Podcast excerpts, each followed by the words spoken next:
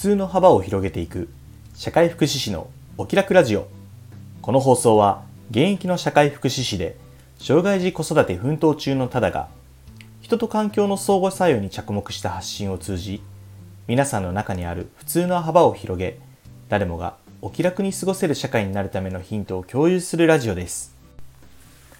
皆さんおはようございます。社会福祉士のただです。1月10日今日の放送を始めていきたいと思います。よろしくお願いします。まずね音質これどうですか？実はね iPhone の純正のイヤホンマイクを挿して今日録音してみてます。自分で聞き返した感じ悪くはないんじゃないかな。むしろ今までの中では一番いいのかなと思ってるんですけどもしよかったら感想を聞かせてもらえたら嬉しいです。実はね1月の5日から僕とね妻はゆるファスティングしてるんですよ。もうね気が抜くと暴飲暴食しちゃうし僕はねポテチ属性のデブで妻はねチョコ属性のぽっちゃりした方なんです。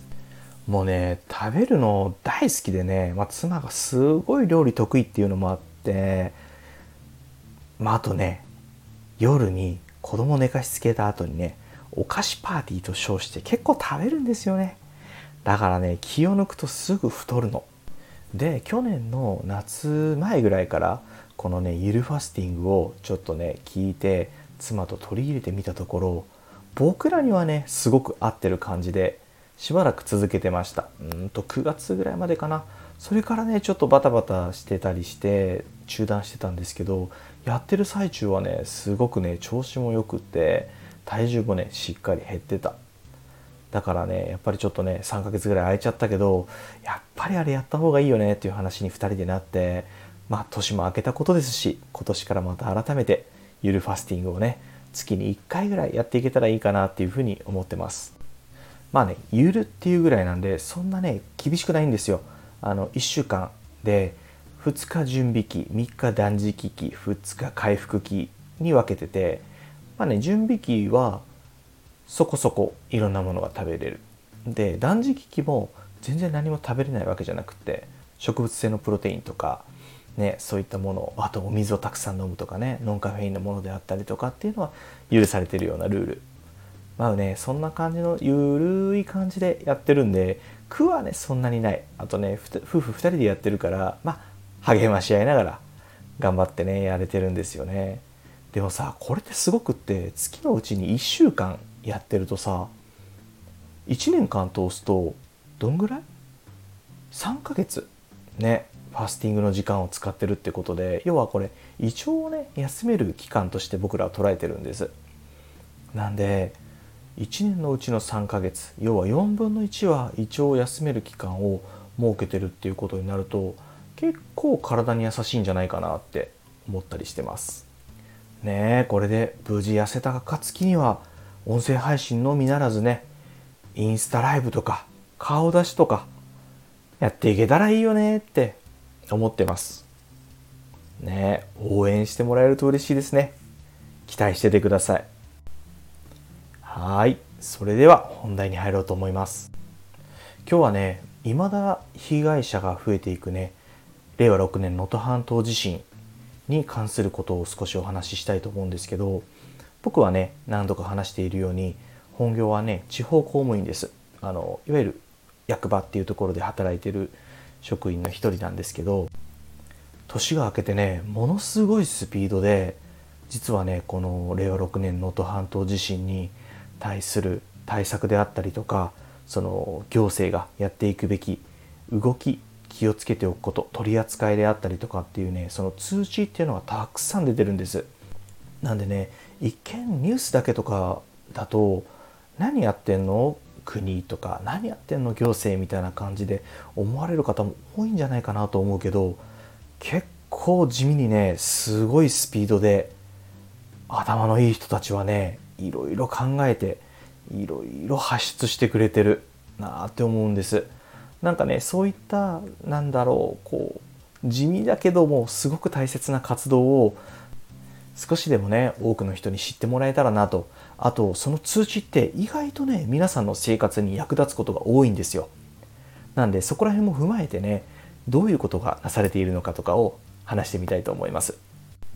まあ、ただね事前に断りを入れておきますけども僕はねあのその役所とかの中でも福祉寄りの仕事についてますのでどうしてもね情報元はそこら辺が主体になってきます。福祉とか医療だけじゃなくてねもっと皆さんの生活に関わってくるようなものっていうのもたくさんあるとは思うんですけども僕が今回情報を出す元にしてるのはね厚生労働省のホームページですね。厚生労働省が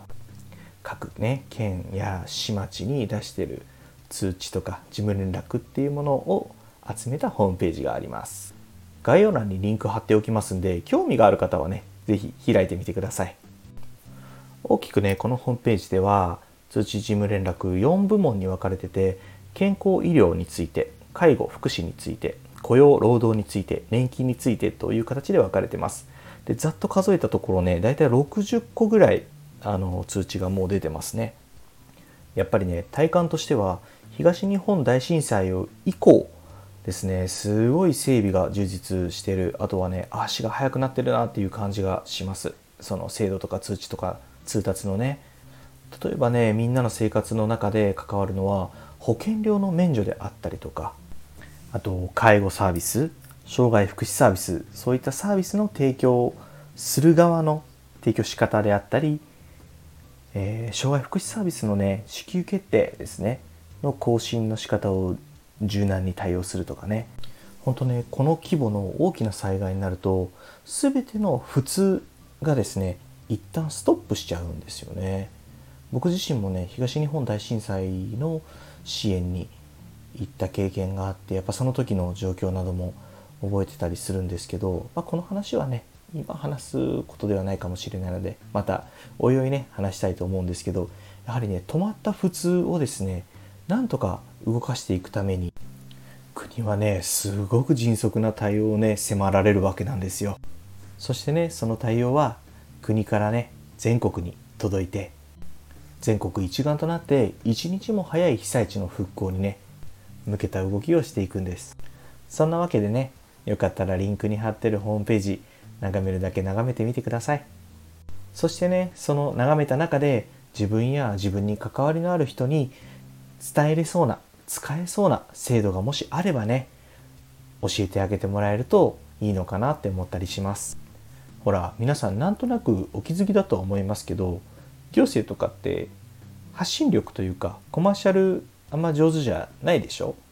なんでせっかくいい仕事しても意外と知らせてない知られてないものって結構多いんですよね。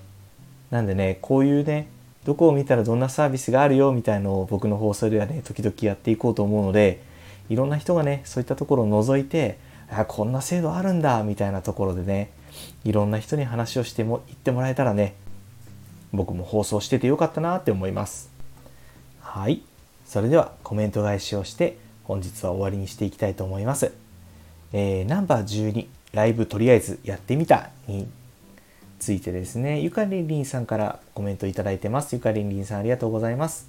おはようございますだわん。初ライブお疲れ様でしたライブ時にも拝聴しましたがアーカイブと同じような感じでした。おそらくイヤホンとか Wi-Fi 環境なのかなと思っていました。直接スマホに話しかけていたのであれば Wi-Fi だと思います。マイクのもものによっては良くなかったりしますので選ぶ時の参考にする時はガジェット YouTuber さんの動画良いかもしれません。ということでありがとうございます。そうですよね。悪かったですよね音声。ちょっとねこれいろいろ試しながらあの一番いい方法はないのかっていうのを探っていきたいと思います。ライブはね必ずまたやりたいしやりますので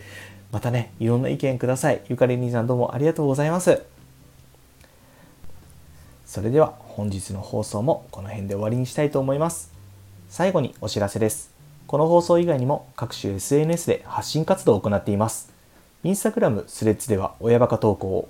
ノートでは子育てや学びの中で日々感じたことを、X では言葉遊びや小言を中心に発信しています。プロフィール欄にリンクを貼っていますので、よかったら覗いてみて、いいね、フォローなど応援よろしくお願いします。それでは今日も素敵な一日に、社会福祉士のタダでした。またおいで